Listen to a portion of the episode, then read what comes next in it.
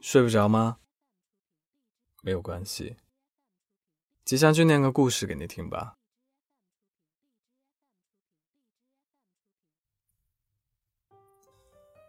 这是我今年参加的第三次相亲。我拿着怀表，两点。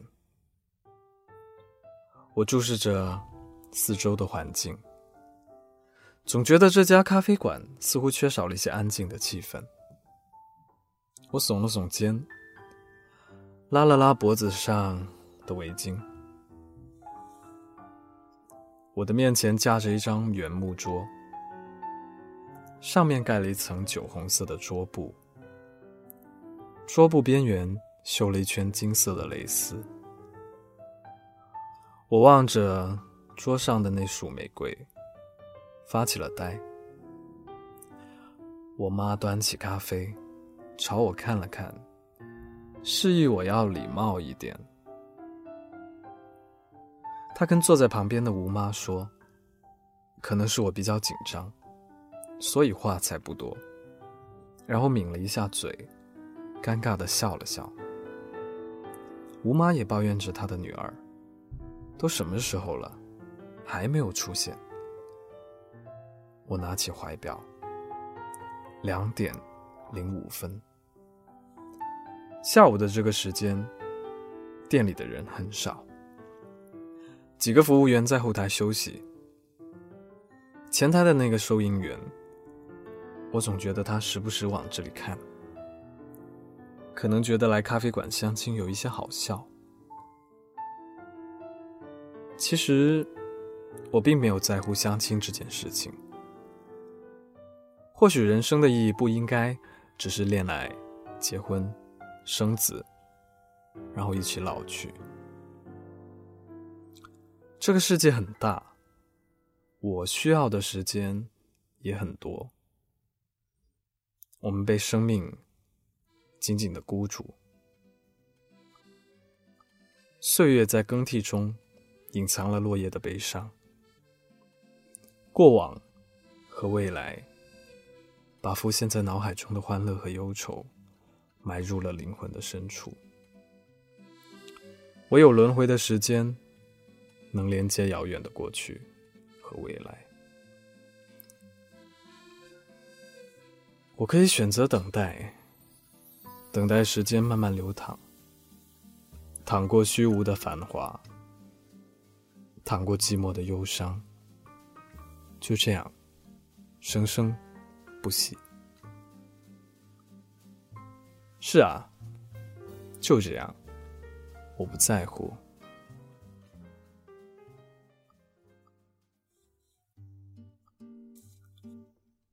吴妈说，她的女儿一直都没有时间观念。大学毕业后，坚持要去德国留学，家里人也赞成，趁着这个机会把坏习惯改掉。可是结果还是那么糊涂。不过我倒觉得，经常犯糊涂的人，应该都挺快乐的吧。我也没有很介意别人迟到，但是我和我妈先说好了，我只等十五分钟，因为我讨厌相亲。我妈又给我使了个眼色。我只能抬起头，朝吴妈点了点头，笑了笑。我妈也说起我的事情来，她对吴妈说：“说我很喜欢工作，大学一毕业就和同学创业去了。家里本来给我找了好的工作，但我坚持不要，一定要靠自己去创业。”这段话以往的相亲中被说过无数次了，每次提起来，我妈的脸上就笑开了花。可是爸妈呀，你们真的理解我吗？那些大彻大悟的人生真谛，虽然熟悉，但也没有办法消除内心各种责任和信念的矛盾。怎么样的能力，怎么样的坚韧，才能够在短暂的生命中真诚的活下去呢？我不明白。我低头看了看表，两点十分。于是我妈又开始抱怨起来，说：“我也真是的，相亲相了两年了，从来就没有看上合适的姑娘，自己又不主动，做家长的真是急死了。”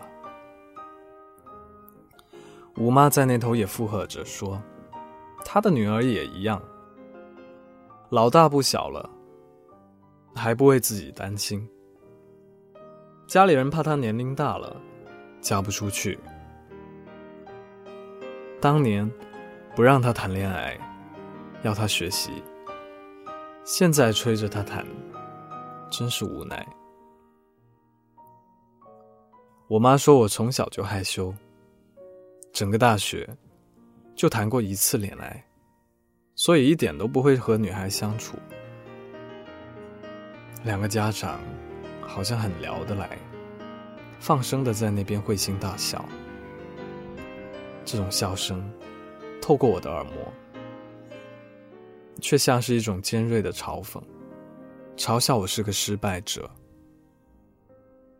我走了，我拿起桌上的怀表，上面写着两点十四分。我妈变了脸色，头侧过来。责备我一点规矩都没有。就在这个时候，吴妈的手机响了。